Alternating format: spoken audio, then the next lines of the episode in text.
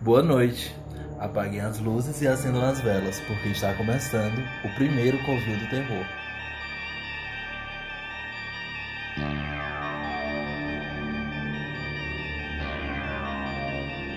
Eu sou Germano e já tive minha fase zombie boy. Eu sou Newton Vieira e eu detesto filmes de zumbi, mas eu amo Romero. A gente vai começar o nosso primeiro programa falando sobre um filme que foi precursor no gênero do horror. A Noite dos Mortos-Vivos, Night of the Living Dead, de 1968, dirigido por George Romero. O filme conta a história da Barbara, uma mulher que é atacada no cemitério por uma figura misteriosa e perde seu irmão durante esse ataque. E no meio desse ataque, é, ela foge, encontra uma casa abandonada e nessa casa ela encontra outros refugiados que também então esca conseguiram escapar dessas criaturas que até então eles não sabem por que, que estão atacando. É, eles conseguem ligar o, o, o, rádio e a televisão e eles descobrem através de alguns boletins que uma onda de assassinatos, que é o que está sendo considerado até então, é, estão acontecendo em todo o território estadunidense. É, e o filme vai focar nisso, vai focar nesse grupo de pessoas tentando escapar dessas criaturas que posteriormente eles descobrem se alimentar de carne humana. O George Romero, ele dirigia e produzia comerciais para TV e filmes industriais, é, junto com o John Russo e o Russell Strainer, que estão no filme, na equipe do filme, é, respectivamente como roteirista e produtor. É, mas é, cansado da rotina e, e, de fazer esse mesmo papel, é, de fazer essa mesma função que estava chegando a ser maçante, ele teve a ideia de fazer um filme de terror.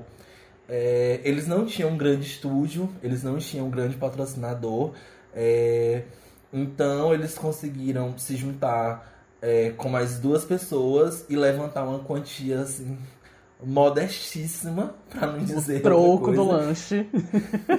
é, juntaram assim o troco da merenda de cada um, que deu no, na época 114 mil dólares para fazer o filme. Então assim é, orçamento apertadíssimo, e você percebe isso em vários detalhes do filme que a gente vai comentar.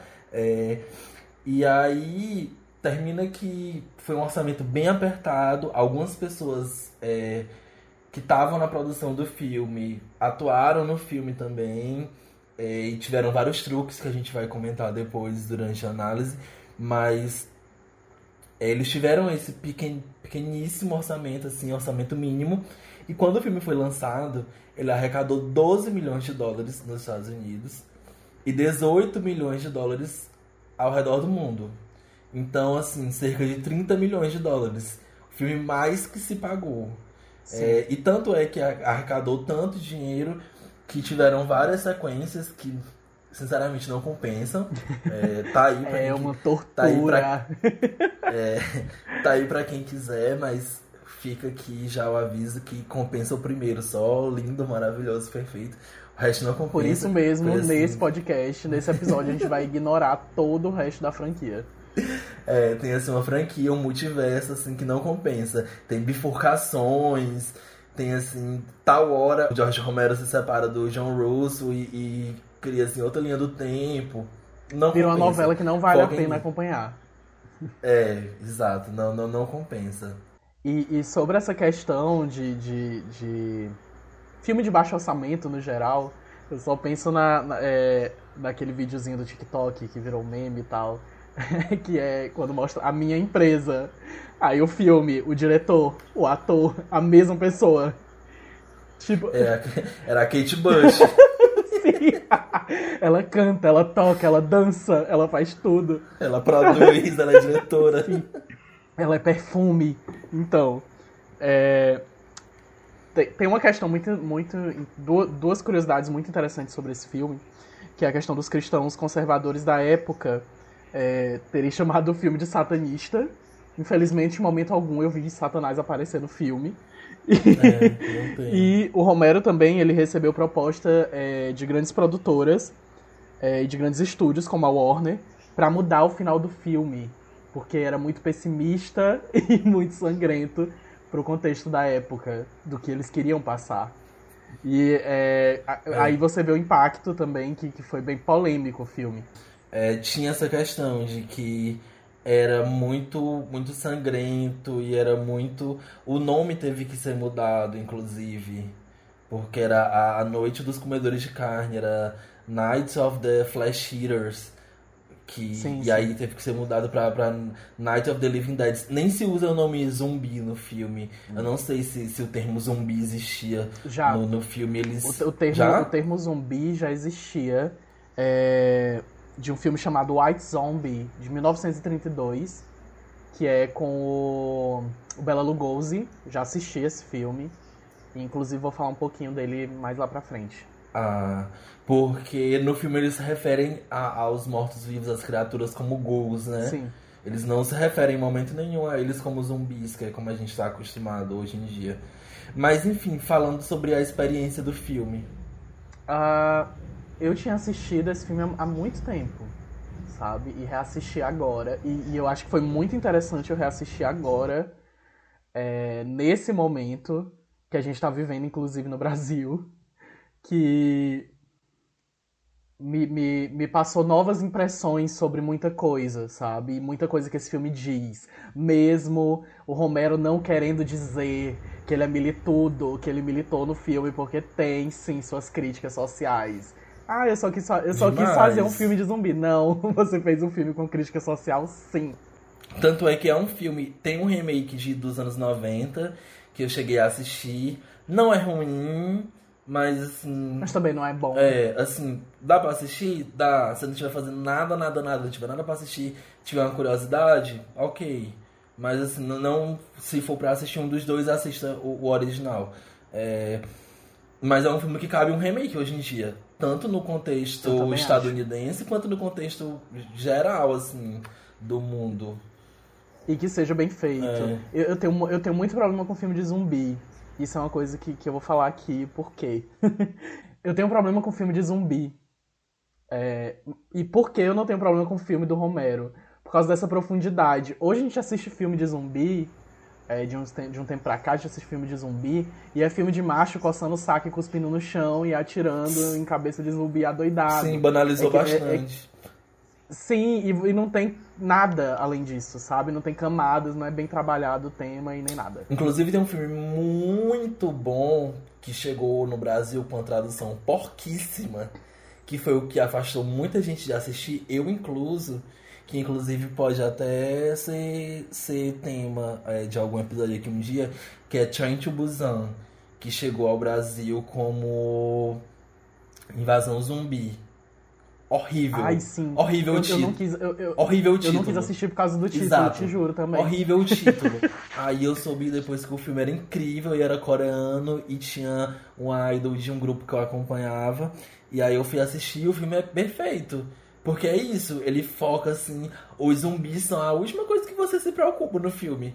É tanta filha da putagem, assim, é- são tantas camadas das pessoas que você se preocupa com outras coisas além dos zumbis. Não é só aquela coisa de, ai, vamos atirar, vamos matar aqui. Ah. Como aparentemente foi esse filme do, do Snyder aí que foi lançado, que eu só vi a galera. Ai, eu, eu fui obrigado a Eu, assistir. eu só vi a galera tacando pau. Eu não me deu nem trabalho assistir nada do Snyder, né? Eu fui obrigado a assistir, porque tipo, eu tava na sala na hora que, que, que a galera aqui de casa tava assistindo. E, meu Deus, eu, eu tava me revirando assim por dentro, né? Por fora eu tava pleno, olhando o filme, mas por dentro eu tava Se eu, me revirando. se eu for assistir alguma coisa do Snyder, vai ser o, o, o tal do, do versão estendida do Sucker Punch, só. Porque, enfim, Ai, sim. go- Pra, pra mim é o que se é, salva. gostosas atirando. De resto. amo, amo. Sim. Gostosas armadas. Sim.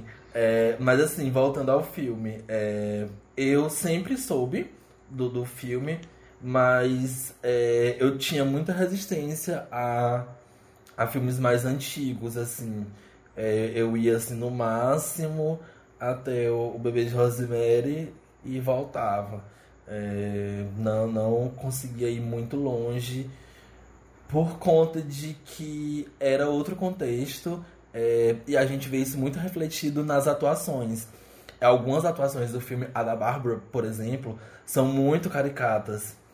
A, a atuação da Bárbara é caricatíssima. Tipo assim, Gente, aquela cena, a, a cena inicial dela chegando na casa e o zumbi vindo, ela, ela, ela, ela dá assim 40 voltas na casa Sim. e tipo, dava muito tempo o zumbi chegar ali. Porque assim, você. ok, que ela tava catatônica, ela viu o irmão dela morrendo, ela não sabe o que, que tá acontecendo. Mas assim, no, no remake dos anos 90, eles conseguiram reagir, eles conseguiram corrigir isso, pelo menos. Ela é bem reativa, assim, ela mete o ferro na cabeça do zumbi e tal. Mas, enfim, não é o caso, a gente tá falando de 68. Ela é muito catatônica e assim, quando você acha que vai ter uma melhora, aí é que ela desce a ladeira abaixo mesmo. E não é só Sim. isso. Eu acho que assim, as atuações que, que compensam realmente no filme é a do protagonista é, e a do casal, que posteriormente são descobertos como é, duas das pessoas que estão dentro do porão. Porque assim, a gente, é, a gente é apresentado é, a Bárbara e o irmão dela no começo. O irmão dela é morto por o primeiro zumbi que a gente vê no filme. Primeiro morto-vivo que a gente vê no filme. E aí depois a Bárbara chega nessa casa e ela encontra é, ela não encontra ninguém, ela fica lá sozinha e os zumbis, é, no, a, no ponto de pegar ela, porque ela tá lá catatônica, ela não faz nada. E aí chega o protagonista e salva ela, porque enfim, ele sabe o que fazer da vida. E aí ele fecha a casa e depois de muito, muita gritaria, depois de muita confusão, depois das coisas tudo resolvida, aparece uma galera que tava no porão e aí, tipo assim, eles chegam com um papinho de que ah, a gente não tava escutando. E aí depois. E aí, parasita. É, bem. o, parasita. Bem, bem, parasita. O cara chega assim de que ah, a gente não tava escutando. E aí depois ele mesmo se contradiz dizendo que tava ouvindo tudo. E aí a gente percebe que o cara é bem egoísta mesmo. E ele fica assim numa discussão de que se eles devem ir com os mantimentos que eles têm pro porão ou se eles devem subir. E aí, gente, uma coisa lógica de filmes de terror você não se tranca em um lugar que só tem uma porta, que só tem uma saída. E é o que um dos caras que estava no porão fica. É, é a gente não, não é legal a gente ir pro porão porque no porão, se eles conseguirem arrebentar a porta, a gente não vai ter pra onde sair. Eu acho que é melhor a gente ficar aqui em cima. No porão tinham cinco pessoas, que eram dois casais, um casal de, um casal de jovens uma, e uma família, que era um casal de já da meia idade com a filha que estava a princípio doente. Ninguém sabia qual era a doença da menina. E... Ah, eu já saquei. Eu já é, saquei. Não, na hora que quando, eu, quando eles, eu, já, eu que já, já, a gente que já tava saturado de, de, Calejada. de zumbi já, essa altura do campeonato. Tipo, se eu tivesse assistido na época, eu não ia saber também. Mas a gente que assistiu já depois dos anos 2000, ela sabia já que ela não tinha sido mordida. Mas aí a gente tem é, depois a confirmação de que a menina foi atacada durante a fuga deles. E aí fica nesse conflito o tempo todo. É, é importante ressaltar que o protagonista é negro. É, foi o, o, primeiro protagonista de terror negro. É, Dwayne Jones, o nome do ator. É, e o Romero não tinha em mente escalar um ator negro. Foi uma questão mesmo assim de o ator que se encaixou bem no papel, que, que passou na audição. E aí eles chamaram, é, segundo ele, né? É, porque no, no, no, final tem, tem a questão que da, da, militada lá, que, que diz que não foi a militada, mas no contexto, ah. do, é, no contexto do ator negro ficou bem a militada, que eu amei. Que, que, é, que é, o, é o que é a, a chave de ouro, assim, no, no final do filme. O pirê do negócio é... é esse ator negro. E aí, assim, o boy, é, é outra coisa muito chocante para a época, né? E que fica bem explícito no filme. O boy negro, o, o protagonista que é negro, ele é o único que tem senso do que fazer, sabe? E ele passa o filme inteiro guiando um monte de gente branca que não sabe nem pra onde correr. Não, mas assim, tem uma frase pra, que, dos, pra, que era usada para explicar por que não tinham negros nos filmes de terror antes dos anos 70, né? É, que eles falavam que. Aí tinha uma frase que era uma piada, na verdade, que é. Por que não tem, é, porque não tem gente negra em filmes de terror? Porque quando falam pra gente correr, a gente corre. então, assim, é, é, é muito incrível o, o, a simbologia que isso tomou o filme inteiro. Inclusive o final do, do negro, mesmo tendo sobrevivido aos, aos, a, a noite do, dos mortos-vivos. Foda-se, não é spoiler, gente. Esse filme é dos anos Final dos anos 60 e é domínio público, gente.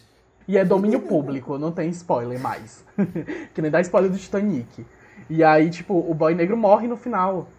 E, e, e morto por pessoas brancas, sabe? E, e, ele morre de um jeito que é muito assim. É, porque no, no filme os zumbis são dotados de, de uma certa inteligência.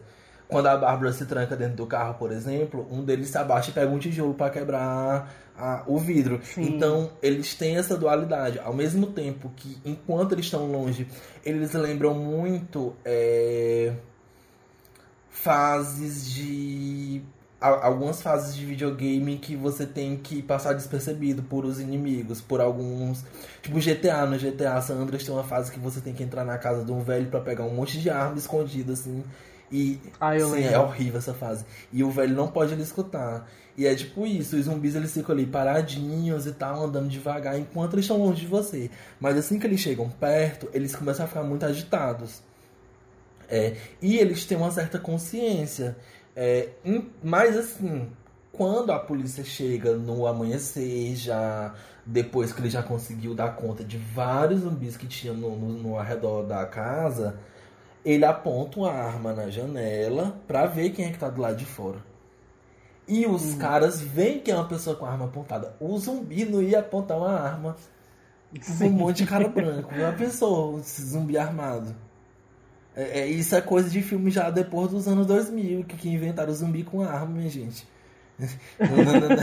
naquele, naquele tempo Sim. não tinha. Res, Resident Evil ainda não, não tinha é, chegado naquele ainda. tempo não tinha essas coisas, não. Aí fica muito assim.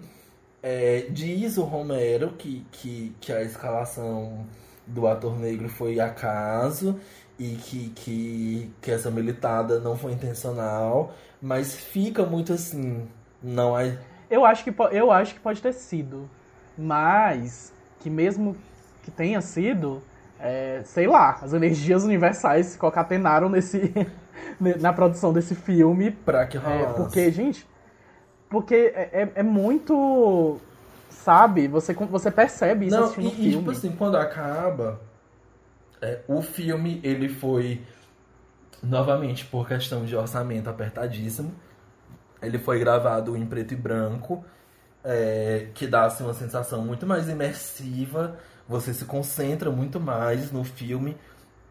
É, dá uma sensação assim mais até por conta do cenário também, que mais uma vez, por conta de orçamento, é um, um, cenário só, praticamente, o filme quase inteiro, que é dentro de uma casa. É uma sensação muito claustrofóbica é, e você se sente muito imerso na história.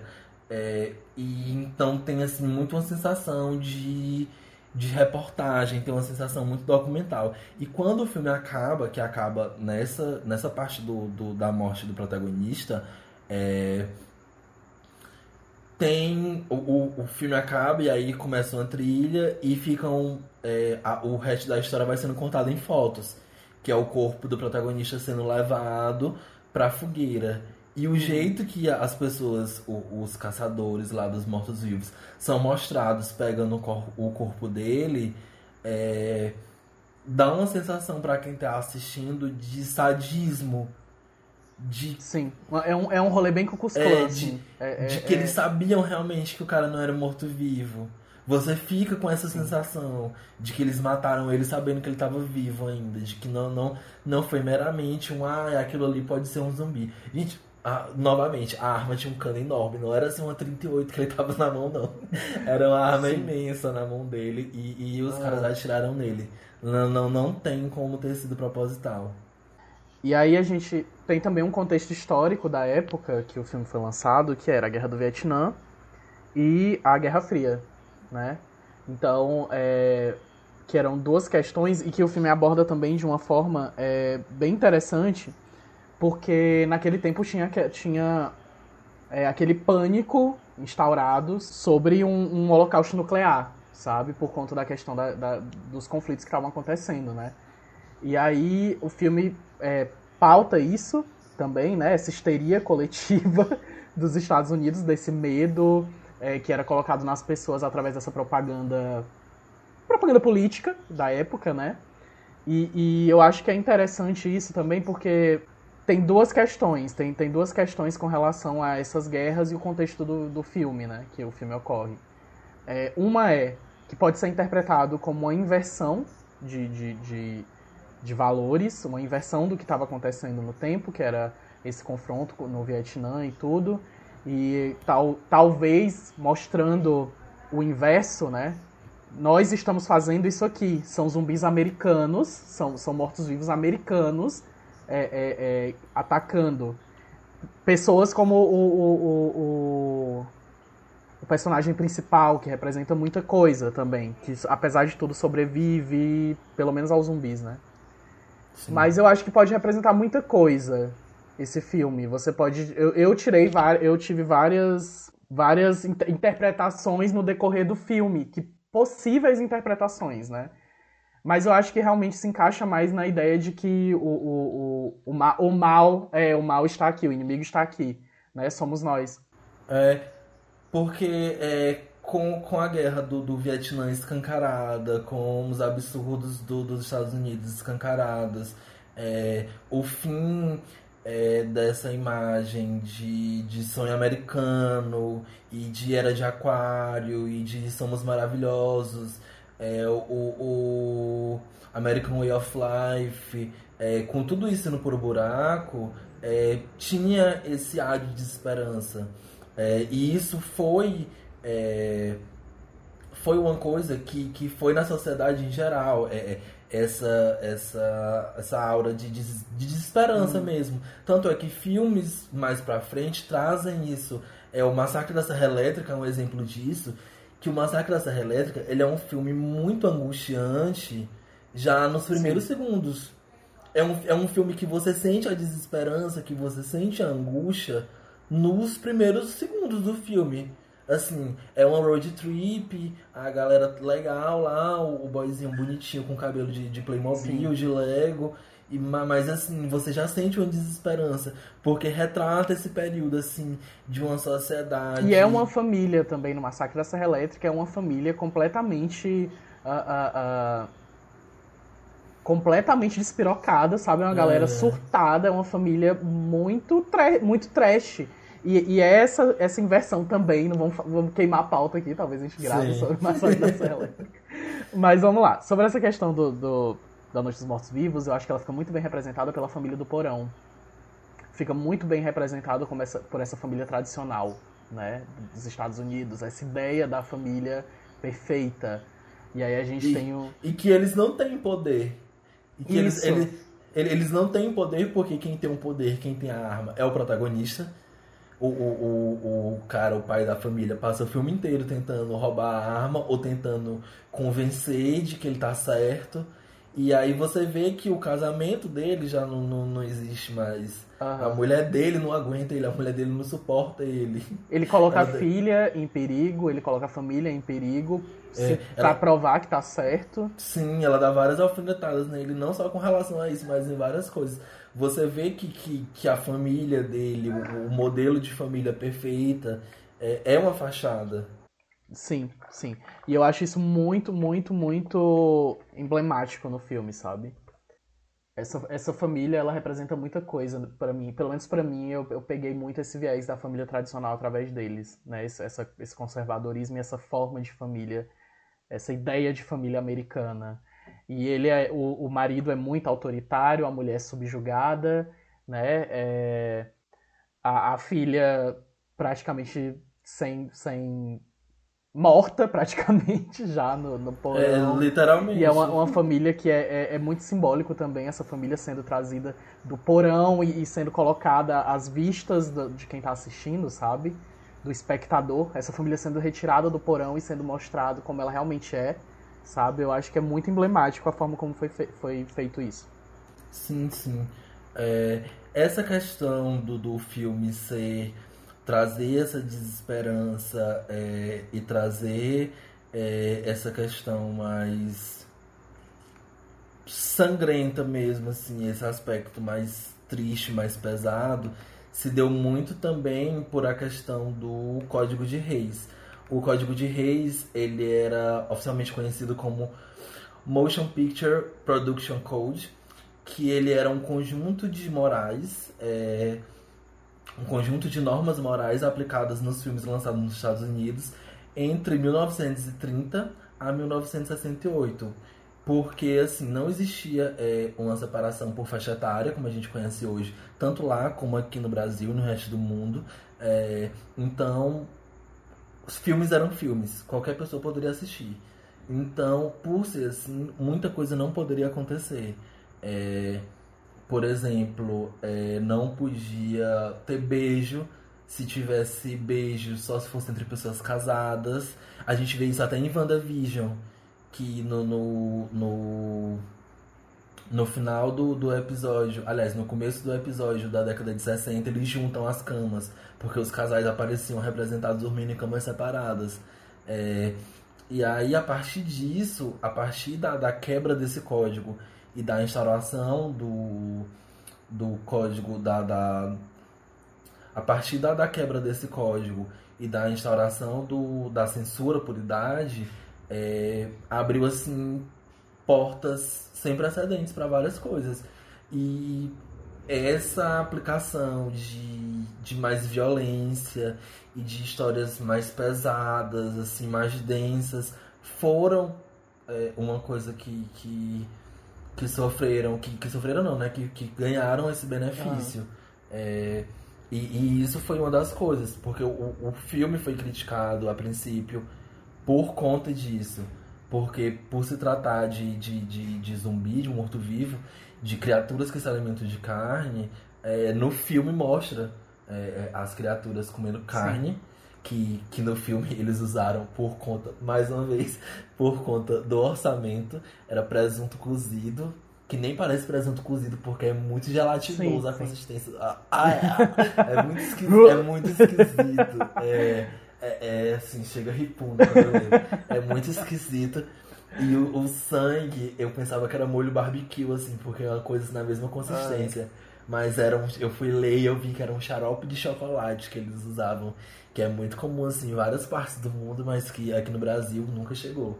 É, felizmente, o ultraprocessado deles lá. E o, o, esse filme ele é muito icônico até hoje, serve de referência para o cinema de terror até hoje. É, cinema, para TV, para produções de TV, como por exemplo no The Walking Dead, é, quando eu assisti The Walking Dead, eu, eu, acho que eu não. Eu desisti, tá? Só deixando claro que eu desisti na terceira temporada de, de continuar assistindo The Walking Dead. Ah, acho que a maioria Porque, das gente, pessoas. Sem fim, sem fim. Só, fun só funcionou até a segunda. Sim, mas enfim. Pra mim. E aí, é, o primeiro episódio, o episódio piloto, né, de The Walking Dead, você cata a referência clara da meninazinha no início. Eu fui pesquisando ali sobre o filme, eu encontrei que realmente foi né? A, a, aquela cena da meninazinha no, no piloto do The Walking Dead, aquele zumbi, é, foi baseado, foi influência do, da Noite dos Mortos Vivos. E até hoje a gente tem várias influências desse filme. Por exemplo, é, atirar na cabeça. Isso não existia antes desse filme. A ideia de atirar na cabeça do zumbi para matar. É... Sim, você para o cérebro, você para o funcionamento. Isso. Até então, isso não, não existia. Isso não existia. Romero né, lançou mais essa, essa tendência, mais essa trend no, no filme de terror. E antes dele, teve um filme chamado White Zombie, que eu falei no comecinho, que era um filme bem problemático. Uhum. É, um filme de terror bem problemático, uh, com o Bela Lugosi, que era um filme sobre um mestre, sobre pessoas que estavam viajando, é, europeus estavam viajando para o Haiti. Claro, né? Claro. Foram fazer aí... merda lá. Branco fazendo Sim, merda no lugar do Cansei outros. de fazer merda aqui vou, pro, vou, vou ali bagunçar o rolê é. das gatas do Haiti. E aí, é, eles chegavam no Haiti, encontravam esse mestre de voodoo. A, a, velha história do voodoo nos filmes de terror. Achavam esse mestre do voodoo que puro voodoo, puro voodoo. Que, que ia enfeitiçar a minha mulher branca com magia negra, sabe? Com magia dos negros. E aí é bem problemático. E aí já tinha esse nome de zumbis, né? Enquanto o Romero optou por não usar uhum. também é, esse nome, zumbis, no, no, decorrer do filme. Nem no título, nem no filme. Mas já vi, só para dizer que já haviam é, referências a zumbis ante uhum. anteriormente. Já haviam filmes de zumbis, de mortos-vivos, mas não tão uh, categorizado e personificados como o Romero fez. Porque, por exemplo, ne nesse filme. Ele meio, ele meio que definiu o padrão. Isso, isso. Hoje, porque né? nesse filme, no, no, no White Zombie, é... os zumbis, eles não são a peça-chave do filme. Eles não são é, o horror do filme. O horror do filme é o homem que controla eles, né? Então ainda não tinham, os zumbis ainda não tinham sido colocados como o, com holofote, sabe? Como foco principal. É, tem mais uma coisa que como foi que esse filme é, se tornou é, domínio público, né? E foi por um, um, um leve erro, por uma letra, um símbolo que não foi colocado no nome. Porque o filme é, ia, ia, ia ser chamado de é, Night of the Flesh Eaters, né? A Noite dos Comedores de Carne. E aí, quando foram mudar para a Noite dos Mortos-Vivos, é, é, naquele tempo, naquela época, tinha que colocar o símbolozinho né, de registrado, de original. Era um símbolo bem específico que tinha que ser colocado e eles não colocaram na hora de, de colocar o, de aparecer o nome do filme. E aí, um Czinho lá do copyright. Isso, e aí virou domínio público, porque não está registrado. Se não tem o símbolo, não está registrado. E aí isso popularizou o filme. Porque a galera começou a distribuir assim loucamente, a galera foi fazendo cópias de fita, e aí até nos interiorzinhos assim foi galera passando em drive-in. É, ficou muito popular nessa questão dos drive-ins, que é, eram aqueles cinemas que, que alguém projetava numa tela e a galera assistindo dentro dos carros e tal. E a, a, a, tomou a proporção que tomou, assim, grandiosa é, por conta disso. E nem por conta disso deixou de trazer lucro, né? Como eu comentei no, no começo, é, o filme rendeu cerca de 30 milhões de dólares ao todo. E eles tiveram um gasto de 114 mil. Então, assim, mais do que se pagou. E pagou a galera toda muito bem. Inicialmente o filme era para se chamar é, Night of Anubis, Sim, é isso, eu, eu fiquei tava... passado. Que tipo, gente, é... a bruxa chega e grita. eu fiquei também, quando eu vi isso, eu fiquei, quê? Ah, muito... eu acho que gostei, mas eu acho que o, nome é esse, é A Noite dos Mortos Vivos mesmo. É, sim, é Tem... mais emblemático. Aí tentei ainda assistir Dawn of the Dead, né, que é o segundo. E, sim. gente, não deu. Não deu, não deu. Porque ali já começou a ficar mais parecido com a ideia que eu tenho de filmes de zumbi hoje. Sim. É Inclusive. Toda aquela testosterona no ar. Não gostei. Inclusive tem um Dawn of the Dead, que é da década de 2000. Que esse era bem famoso de locadora, o pôster. Que é um zumbi assim, Ai, sim, Madrugada dos Mortos. Amo, eu tenho ele em DVD. É... Eu gosto desse filme. Eu gosto. Pois é, que eu não, eu não sei se esse Dawn of the Dead é remake do Dawn of the Dead. Eu acho que sim, porque no Dawn of the Dead é, é num, se passa num shopping. Eu vi que, que eles é. vão pra um shopping. E é o mesmo rolê do Madrugada Do shopping do the Dead. Sim, que eu lembro que eu assisti na fita de vídeo. Eu época. acho que deve ser. Então, a, a, o remake é melhor. É mil vezes melhor. Eu não gostei de forma alguma. Assisti até a metade desse, dessa continuação e não gostei. Pois é, é, é aquela questão das bifurcações. Tem muita coisa assim. Em tal momento, eles, eles deixam assim no, no, nos filmes. Eles viajam muito. É assim, como todo filme de terror que, faz, que fez muito sucesso, porque hoje em dia isso não, não rola mais tanto. Mas assim, é, nos anos 70, 80 tinha muito isso, de, de um filme fazer bastante sucesso e aí a galera assim espremer até Sim. não sai mais uma gota. E aí, consequentemente, a qualidade ia pro espaço. é.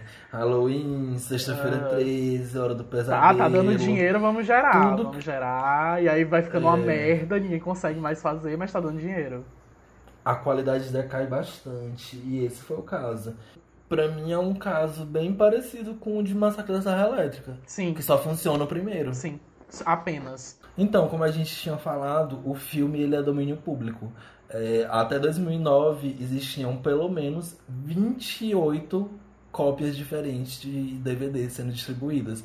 Então é um filme que você pode pegar ele, gravar ele em DVD, fazer um design bem foda, botar na Amazon para vender assim pro preço que quiser. Sim. E você, você não vai ser processado. Fazer um kit, fazer um fazer, box, fazer alguma é, coisa. Você pode usar ele em documentário, você pode, enfim, você pode utilizar ele para qualquer coisa porque ele é domínio público. É, então, por ser domínio público, você encontra ele no YouTube, você encontra ele assim com muita facilidade em qualquer lugar é um filme que mesmo você não gostando de zumbi, é, eu recomendo, o Newton recomenda também, acredito Sim, eu. muito. É, é um filme que a gente recomenda porque é precedente não só pro gênero, mas para várias outras coisas, várias outras obras do horror. É, E, e também eu, reco- eu super recomendo que assistam agora, é, porque você acaba fazendo também, querendo ou não, um paralelo com a nossa situação política. Se você começa a puxar o filme por esse a pegar o filme por esse viés mais político, é, não tem como, não tem como. Isso é uma coisa que, que, que eu assisti que não teve como a gente vivendo no meio de uma pandemia onde está todo mundo morrendo e, enfim. é, não teve como eu não relacionar isso. Black Lives Matter. isso, isso. Essa semana, o caso horrível da, da, da garota Da grávida que, que fo- foi baleada pela. Enfim. É, e não tem como você assistir esse filme. E eu acho que esse filme ele envelheceu muito bem. Sim, E eu acho muito. que por muito tempo ele ainda vai contar muito sobre a nossa história. E muito sobre a atualidade também.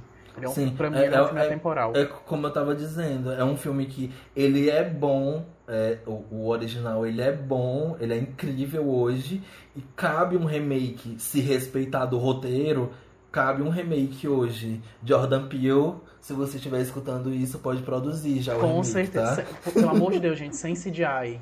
Sem CGI, por favor.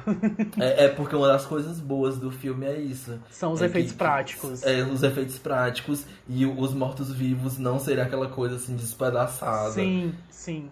São É, mortos. dá- É a galera que tava ali enterrada e levantou. É- é- é- eu acho que é muito interessante essa questão também da, da, da caracterização do filme. É muito boa. É, porque como eles não tinham dinheiro, volta pra questão. Volta pra essa questão. Sempre, como eles não tinham dinheiro, a ma... quando eles maquiaram, o- o- as poucas pessoas, porque tem pessoas que nem maquiadas estão, eles estão com as Ah. roupas rasgadas só. Mas os que estão maquiados, estão maquiados com cera de coveiro. Que é tipo a maquiagem que, que a pessoa que vai preparar o defunto quando o defunto sofre um acidente ou alguma coisa, que aí você tem que, que igualar o rosto, alguma Ah. coisa do tipo. Aí a pessoa usa isso na, na- no defunto. Sim. E eles usaram isso como maquiagem e tal. Como o filme era preto e branco também, dava ali pra dar um Ah. migué e não perceber tanto, eles. E É eles sobre usam isso. E tá tudo E aí, bem. e aí ficou incrível. Tudo que tinha pra dar errado na questão de orçamento funcionou a favor do filme. É, é- é impressionante. E aí é isso. Cabe um remake hoje em dia por conta de- do contexto político. É, e é isso. Vejam, é muito fácil de encontrar. Você encontra em todas aquelas formas no site verdinho lá, no, no- naquele programinha verdinho que você vai. Aquela coisinha que pode a internet cair e o filme não deixa de dividir. Enfim, sabe do que eu tô falando. Ah. Dá pra achar facinho, dá pra ver online também. Em streaming tem no Mubi. Eu não sei como é que funciona o Mubi, se é por assinatura paga, se tem alguns dias grátis, mas enfim, eu sei que tem no Mubi porque eu tava olhando.